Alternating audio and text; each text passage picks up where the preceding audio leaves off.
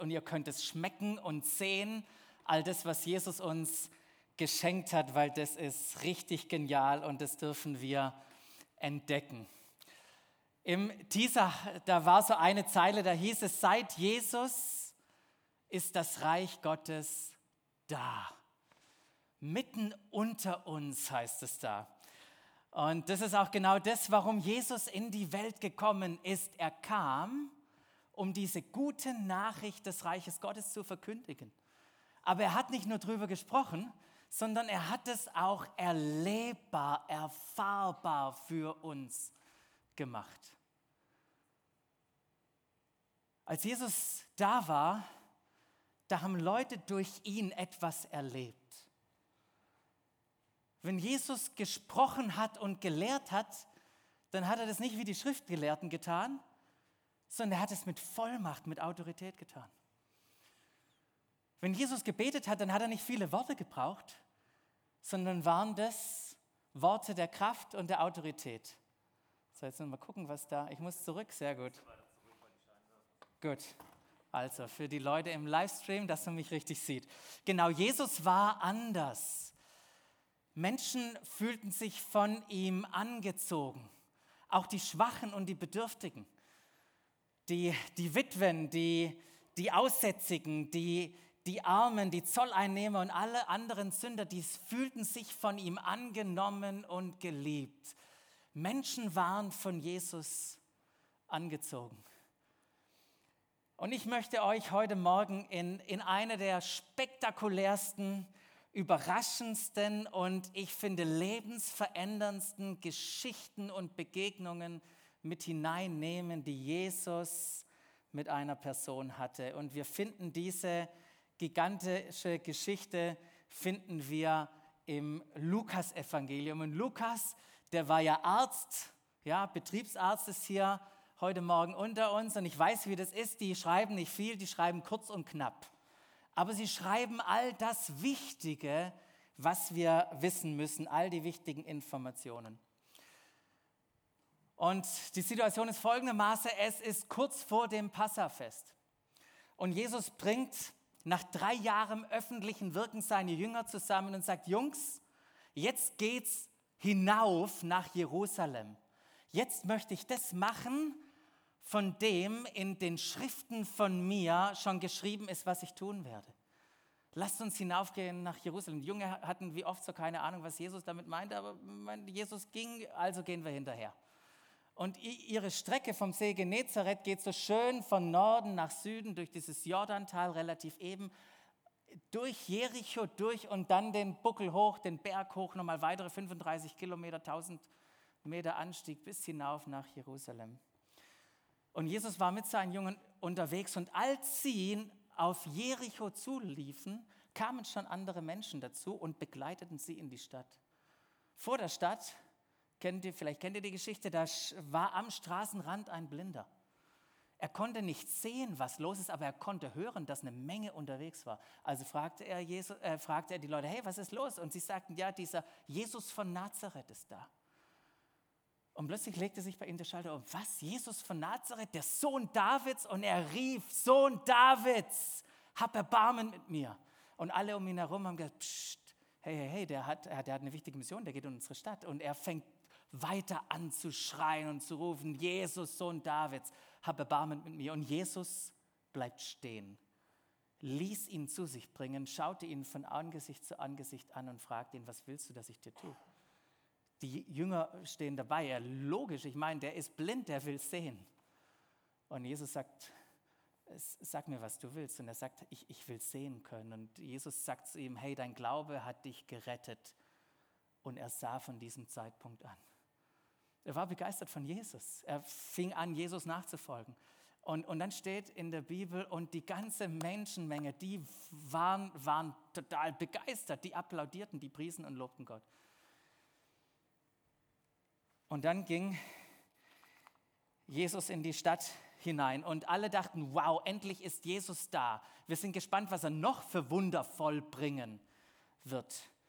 Doch Jesus hatte gar nicht vor, in Jericho zu bleiben. Der war auf dem Weg nach Jerusalem zum Passafest. Aber sein Weg führte eben dorthin durch. Und dann berichtet uns Lukas von einem Mann, der in Jericho lebte und hörte, dass Jesus in der Stadt war.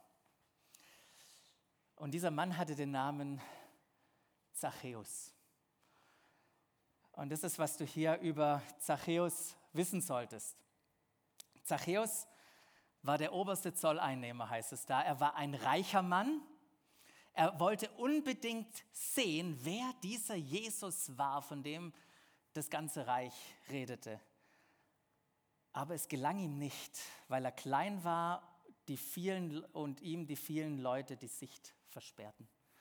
Kurz ein paar Gedanken dazu, weil das so wichtig ist, was Lukas uns hier sagt. Jesus war, äh, Zachäus war, war der oberste der Zolleinnehmer. Mein Zöllner, das ist äh, genauso damals unbeliebt gewesen, wie das heute beliebt ist. Stell dir vor, du bist auf einer Party, hast einen Smalltalk mit jemand und dann fangt ihr an, über einen Beruf zu reden. Du sagst, hey, und was arbeitest du? Und er sagt, hm, ja, ich bin Abteilungsleiter im Finanzamt. Komische Situation. Aber der Typ war nicht nur unbeliebt, der war der Abschaum. Warum?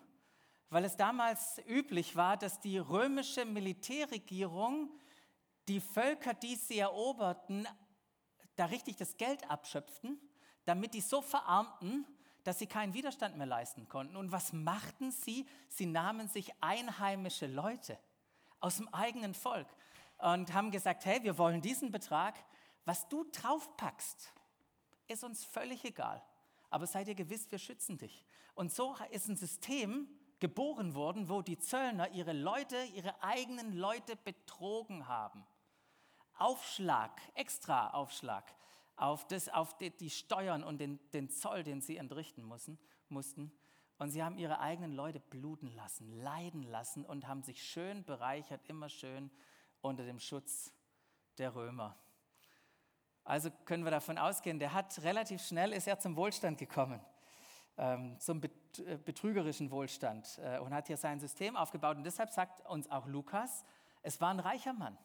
Jeder wusste, wo er wohnt, weil er ein schönes Haus hatte. Und jedes Mal, wenn du als Einwohner von Jericho vorbeiliefst, wusstest du, na herzlichen Glückwunsch, habe ich mitfinanziert. Das ist eigentlich mein Haus, in dem er wohnt. Und Zachäus wusste das natürlich. Er wusste, was er tat und wisst ihr was, es war ihm völlig egal.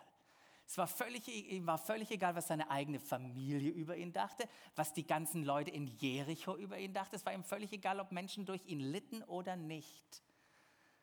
Er wollte dieses Geld und er dachte nur an sich. Und für alle, für alle Menschen in Jericho war Zachäus der Sünder. Was muss mit dem Mensch passieren, dass er so abstumpft? Ja, ich meine, er war der Kleine. Vielleicht hat er schon in der Schule, im Kindergarten angefangen, äh, erlebt, was es heißt, irgendwie immer außen zu stehen. Der, das letzte Rad am Wagen zu sein. Und vielleicht hat er dadurch die Chance erkannt, so, und jetzt zahle ich ihnen das Heim, jetzt habe ich Macht über sie. Und das Geld gab ihm Identität. Und dann heißt es doch, oder dann ist die Situation doch so, so, so wie viele andere Menschen, war er einfach von Jesus angezogen. Er wollte einfach sehen, wer dieser Jesus war. Aber es gelang ihm nicht, heißt es da, weil er klein war und weil so viele Leute ihm die Sicht versperrten. Es war kein Durchkommen für ihn und jetzt konnten die anderen ihm es endlich heimzahlen und sagen, Ellenbogen ausfahren. Ich meine, es war ja auch gefährlich für ihn, sich da unterzumischen. Ich meine, ein paar hätten den gern auf die Seite gebracht im, in der Menge. Aber er wollte unbedingt Jesus sehen. Und weil er so eine Sehnsucht hatte, Jesus zu sehen, machte er etwas Unglaubliches. Da heißt es in Lukas 19,4, er lief voraus und kletterte auf einen Maulbeerfeigenbaum. Kannst du dir vorstellen? mit dem Ziel, Jesus musste dort vorbeikommen und er hoffte so sehr, ihn dann zu sehen. Wärst, wärst du auf so einen Baum geklettert? Wärst du in dieser Situation auf einen Baum geklettert, um Jesus zu sehen? Oder hättest du gesagt, naja, not my day. Komm nicht durch. Die Sehnsucht von Zachäus, Jesus zu sehen, war so stark, dass er bereit war, sich lächerlich zu machen. Es waren früher nicht so die Werte wie hier, so, hey, jeder kann in Freiheit tun, was er gerne will und wir sind alle tolerant, solange niemand stört. Nee, damals waren Werte wie Würde und Ehre. Ich meine, welcher Erwachsene rennt? Wer klettert auf den Baum wie ein Kind? Er war bereit, alles zu geben, alles in Kauf zu nehmen, um Jesus zu sehen. Und, und, und warum erwähnt uns Lukas, der Arzt, dieses Detail von einem maulbeerfeigen Baum?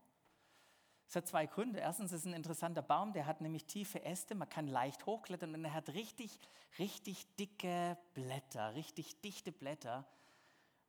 Und so konnte sich Zachäus da wunderbar verstecken, weil er wollte weder, dass Jesus ihn sieht, noch dass die Volksmenge ihn sieht. Das andere ist, und das finde ich höchst interessant, warum Lukas uns diesen Baum erwähnt, dass es für jede Art von Bäumen Regeln gab damals, wo sie stehen konnten. Bäume konnten nicht überall gepflanzt werden. Und bei dem Maulbeerbaum ist es höchst interessant, weil ein Maulbeerbaum, Feigenbaum, musste 225 Meter außerhalb der Stadt stehen. Also Zachäus ist aus der Stadt hinausgerannt und außerhalb auf diesem Baum hoffte er, dass er am Ende doch noch Jesus sehen kann. Und Jesus zog durch Jericho und während er aus der Stadt hinauslief, der Straße Jerusalem entgegen, kam immer noch eine Volksmenge mit, die mittlerweile sehr enttäuscht waren und traurig waren, dass Jesus nicht da geblieben ist. Ich meine, was hätten sie erleben können noch an Wundern? Doch dann auf dem Weg bleibt Jesus plötzlich stehen. Und er schaut nach oben, in diesen Baum hinein. Und dann rief er Zachäus. Zachäus, er kannte seinen Namen. Und weißt du was, wenn du auch auf diesem Baum gewesen wärst, er würde auch deinen Namen kennen. Er kennt deinen, er kennt meinen, er kennt unsere Namen. Und die Leute, die dabei waren, die, die dachten wahrscheinlich, Mensch, Zachäus, du Idiot was machst du dich hier lächerlich? Ich meine, du steigst auf den Baum, ist, das, das ist doch übel peinlich. Ja, und übrigens, Jesus, das ist der Typ, von dem wir dir erzählt haben. Der unterdrückt uns alle. Jetzt wäre es mal Zeit, ihm die Leviten zu lesen. Und was macht Jesus? Völlig überraschend für alle rief er, komm schnell herunter. Komm schnell herunter, Zachäus. Ich muss heute in deinem Haus essen. Ich muss in deinem Haus zu Gast sein. Was? Was? Du willst zu mir? Zachäus konnte es kaum fassen und Jesus sagt hier, hey, ich muss, ich muss heute in deinem Haus zu Gast sein und die Nacht verbringen. Das muss ich. Und mit dieser Einladung da, da verdeutlicht Jesus, hey, ich sehe dich und ich nehme dich an, ich schätze dich, du bist wertvoll und ich möchte heute eine Freundschaft mit dir schließen. Das ist, steckt hinter dieser, dieser Aussage von Jesus, dass er sich bei ihm ein, einlädt. Und so schnell er nur konnte, heißt es, da stieg Zachäus vom Baum herab und er nahm Jesus mit voller Freude bei sich auf. Jesus schockte damit alle. Die Leute waren alle empört, heißt es da, als sie das sahen. Wie kann er sich nur bei solch einem Sünder einladen? Ausgerechnet bei ihm. Ich meine, wir, wir, wir versuchen ihn alle einzuladen und da in der Stadt haben zu lassen. Und er geht weg und am Ende dreht er wieder um und geht genau zu ihm. Wie kann das sein, dass er zu Zachäus geht? Was Zachäus an diesem Abend tat, er richtete, wie das der Brauch war, ein gigantisches Festessen aus für Jesus. Und während sie so alle da lagen, wie man damals eben gegessen hat, irgendwann erhob sich Zachäus, ging auf Jesus zu und machte eine unglaubliche Ansage und sagte, Herr, die Hälfte meines Besitzes will ich den Armen geben. Und wenn ich von jemandem etwas erpresst habe, gebe ich ihm das Vierfache zurück. Das ist, was ich tun werde. Die Hälfte den Armen und allen, die ich betrogen habe, das Vierfache zurück. Total interessant. Laut Gesetz gehört 10% den Armen. Zachäus gibt 50. Laut Gesetz, wenn er jemand betrogen hat, hätte er den Betrag plus 20% zurückgeben müssen. Zu was entscheidet sich Zachäus? Ich gebe den Betrag plus 300% Ich bin mir sicher, der hat einiges verkaufen müssen, vielleicht sogar Schulden aufnehmen müssen, um das Wirklichkeit werden zu lassen, was er hier angesagt hat. Und ich finde es erstaunlich, weil niemand hatte Zachäus aufgefordert, irgendetwas zu tun. Das Kommen von Jesus war an keine einzige Bedingung geknüpft. Doch Zachäus wusste, wer er war. Er hatte es nicht verdient, Jesus bei sich zu haben. Jedoch durfte er persönlich erleben, was Gnade bedeutet. Er durfte erleben, was Gnade bedeutet, nämlich etwas zu bekommen, was wir uns nicht verdienen können. Das hat er bekommen. Das Gesetz, das er gut kannte, das konnte ihn nicht retten. Nur Gottes Großzügigkeit konnte ihn erlösen. Und weil er Erlösung und persönliche Errettung erlebte, entschloss er sich nun nicht mehr nur nach dem Gesetz 10 Prozent oder ein bisschen extra draufzulegen, sondern er entschloss sich gnädig und großzügig zu sein und zu handeln. Was für eine absolut gigantische Geschichte. Aus jemandem, der nichts mit Gott zu tun haben wollte, wurde jemand, der Jesus liebte. Aus einer Person, die abhängig war von Geld, wurde jemand, der frei und großzügig war. Aus einem Menschenverächter wurde ein Menschenliebhaber. Aus jemandem, der Ungerechtigkeit in seiner Welt produzierte, wurde jemand, der Gerechtigkeit wiederherstellte. Was für eine Geschichte. Und weil Jesus sah, was dort passierte, sagte er zu ihm, Zachäus, der heutige Tag hat diesem Haus, gucken wir mal, Rettung gebracht. Zachäus, dieser heutige Tag hat diesem Haus Rettung gebracht. Jesus sagte nicht, wenn du das alles gemacht hast, was du hier groß angekündigt hast, dann wirst du Rettung erleben. Nein, Zachäus wurde bereits errettet. Er hat Rettung erlebt, weil Jesus in sein Leben trat, in sein Haus hinein und er ihn mit Freuden aufnahm. Denn, so fügt es Jesus hinzu,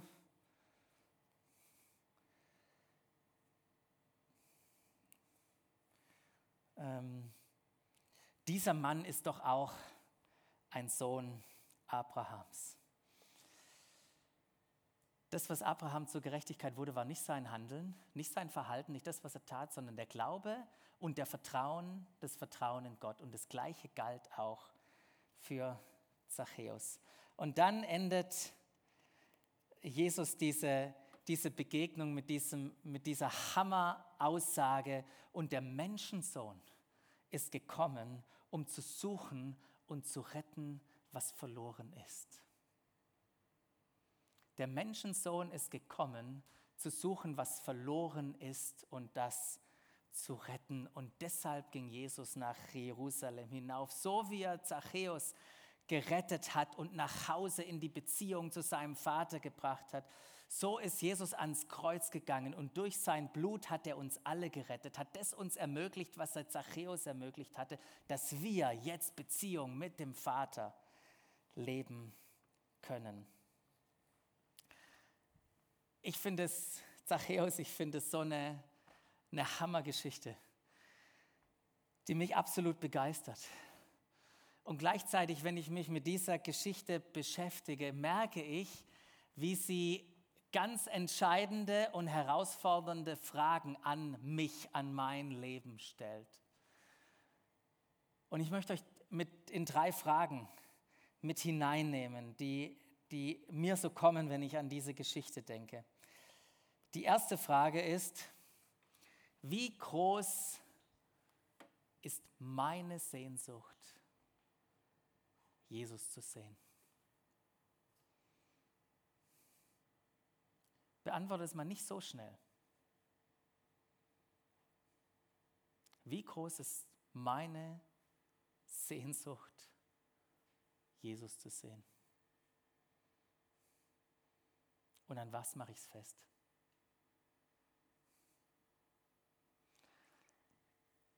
In der Geschichte finden wir mehrere Punkte, die unsere Sehnsucht so richtig runterdimmen können.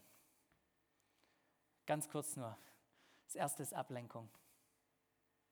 Ablenkung. Alle Menschen haben am Anfang gejubelt, als der Blinde geheilt wurde.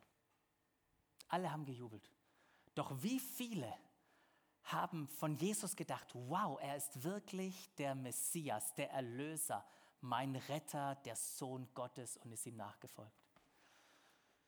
Wisst ihr, wir können uns von so vielen Dingen ablenken lassen. Auch wenn wir zusammenkommen, wenn wir Jesus äh, nachfolgen. Es gibt so viele Dinge, durch die wir Jesus verpassen können, wo wir uns auf andere Dinge ausrichten und nicht auf ihn, sondern mehr auf das, was er tut.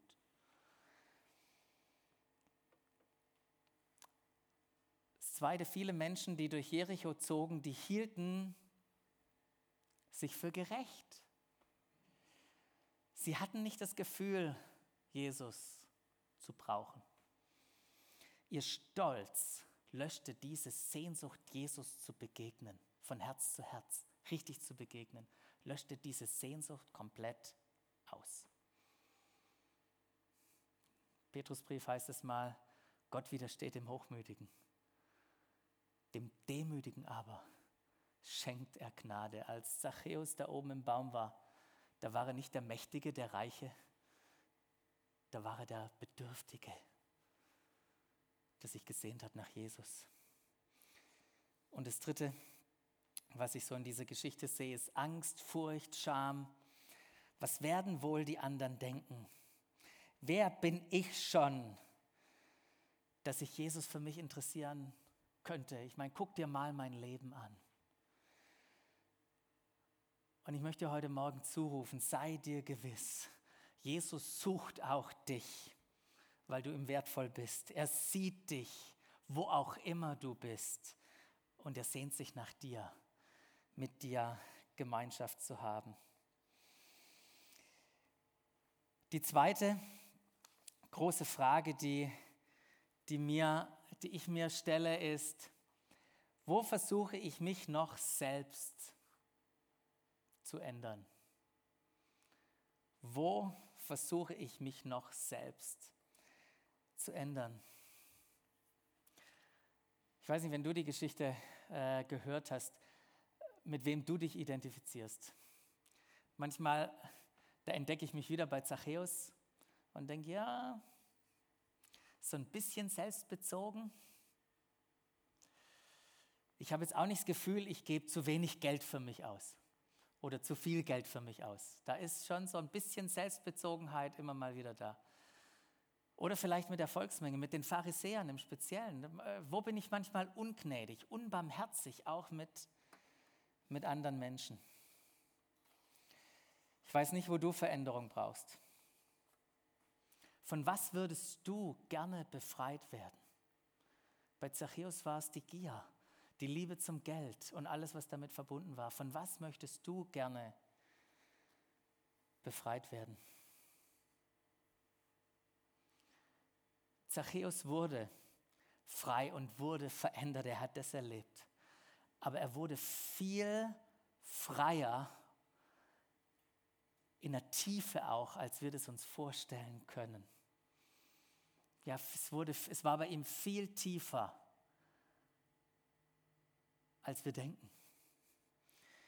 Wisst ihr, durch die Begegnung, die Zachäus mit Jesus hatte, wurde das Weltbild von ihm komplett auf den Kopf gestellt.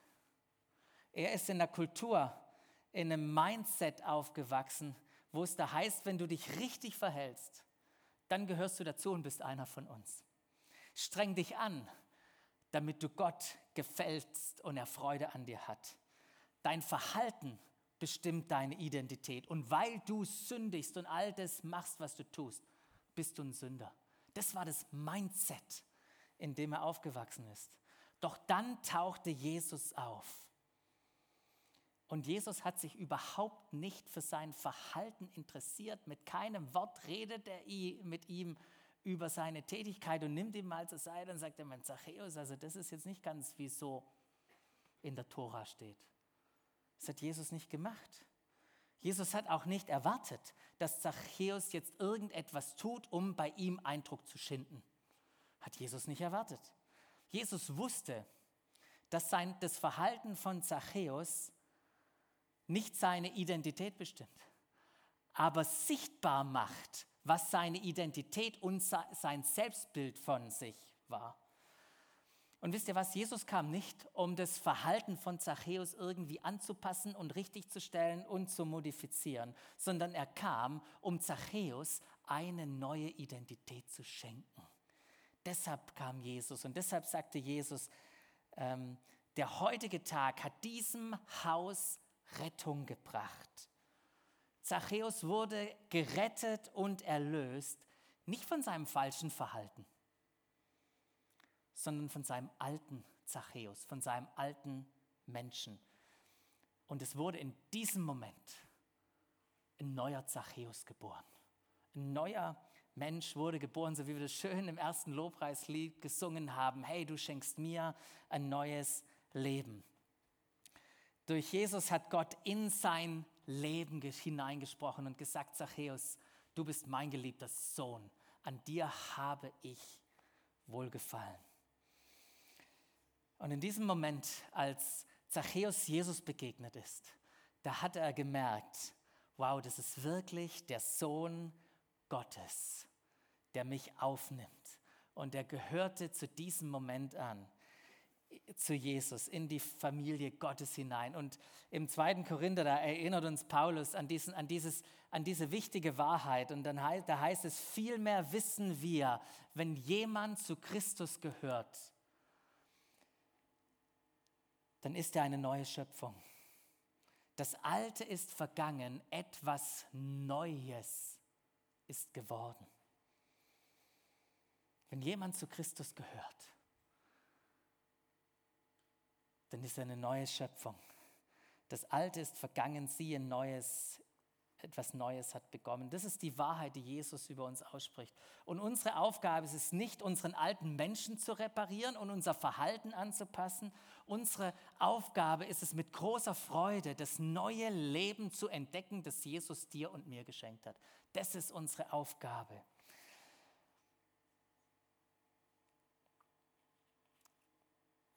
Und als Zachäus entdeckte und sich bewusst wurde, was er für ein neues Leben hat, was es für eine neue Identität hat, dann merkte er auf einmal, ah, das, was ich früher getan habe, das passt nicht mehr zu mir. Ich bin nicht unfrei, ich bin nicht gierig, ich bin nicht geldzentriert und selbstbezogen, sondern ich bin gnädig und freizügig und passe jetzt, ich passe jetzt mein Verhalten meiner wahren Identität an. Das ist wie Veränderung im Reich Gottes geschieht. Nicht mit selber abmühen, sondern Erlösung verstehen und Erlösung an sich auch arbeiten zu lassen. Und die dritte Frage, die ich mir stelle, ist, wie kann die Veränderung, die ich erlebt habe, über mich hinausgehen? Wie kann die Veränderung, die ich erlebe, meine Welt beeinflussen? Wisst ihr, Jesus wollte nicht nur etwas in Zachäus verändern, sondern er wollte durch Zachäus etwas in seiner Stadt verändern. Wenn Jesus sagt, das Reich Gottes, ist, Reich Gottes ist mitten unter uns, dann ist es nicht nur in uns, sondern dann möchte er, dass es sich unter uns entfaltet und dass Menschen aufstehen für Gerechtigkeit, dass Menschen Liebe hineintragen, dass Menschen Hoffnung erleben in dieser Welt. Das ist, was Jesus tun möchte. Und manchmal ist das, was er durch uns tun möchte, gar nicht so weit weg von dem, was er in uns verändert hat. Schaut mal den Zachäus an. Seine Geschichte war Geld und wie benutzt ihm Jesus, um Gerechtigkeit auch in diesem Kontext in seiner Welt wiederherzustellen. Ich möchte enden mit einer Geschichte. Mit einer Geschichte, die Freunde von mir in Südafrika erlebt haben. Sie waren dabei, als ein Adler, der jahrelang in einem Käfig im Zoo gefangen war, wieder dort in seinem natürlichen Lebensraum ausgesetzt wurde. Und sie haben den, den Adler in diesen Anhänger verladen, äh, angehängt und sind mit ihm in diese Gegend gefahren und haben den Anhänger aufgemacht und gewartet, dass der Adler rauskommt.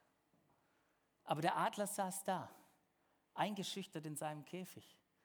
Also musste jemand reingehen und den Adler rausschubsen und er hüpfte so raus, die Rampe hinunter und stand plötzlich im Freien. Aber er fing nicht an zu fliegen. Der Adler war aus dem Käfig, aber der Käfig war immer noch im Kopf des Adlers. Und so sind die Leute hingegangen zum Adler, haben versucht, ihm zu erklären, wie er flügen muss. Einer ist sogar vor ihm hergelaufen, hat seine Arme ausgebreitet und gesagt, guck mal, so musst du das machen. Aber es ist nichts passiert. Bis zu dem Moment, als ein anderer Adler in dieser Region plötzlich über dieser Szene kreiste. Und auf einmal hat dieser Adler einen Ruf ausgestoßen. Und in diesem Moment wurde etwas in diesem Adler, der auf dem Boden saß, aktiviert und lebendig. Und er hat seine Arme ausgebreitet, ist losgerannt und emporgehoben, sich hat sich emporschwingen lassen. Als Zachäus, äh, als Jesus am Baum stehen blieb und aufgeschaut hat, hat er Zachäus gerufen und gerufen, komm. Und heute Morgen, in der gleichen Art und Weise, ruft Jesus dich und sagt, komm, entdecke, wer du bist. Lebe in deinem neuen Leben. Bringe mit mir das Reich Gottes voran.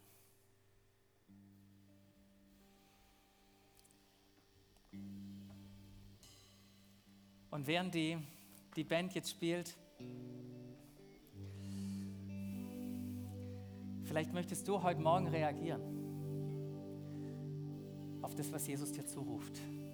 Wenn er sagt, komm, komm von dem Baum runter, versteck dich nicht mehr.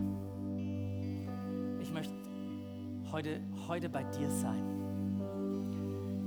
möchte dir zeigen, wer du wirklich bist. Ich möchte Wahrheit über dich aussprechen. Wenn du heute Morgen das Gefühl hast, ich möchte wirklich wie Zachäus vom Baum runtersteigen und Gott erlauben, in mein Leben zu reden, dann möchte ich dich einladen, jetzt einfach an deinem Platz aufzustehen und mit Jesus anfangen, ins Gespräch zu kommen.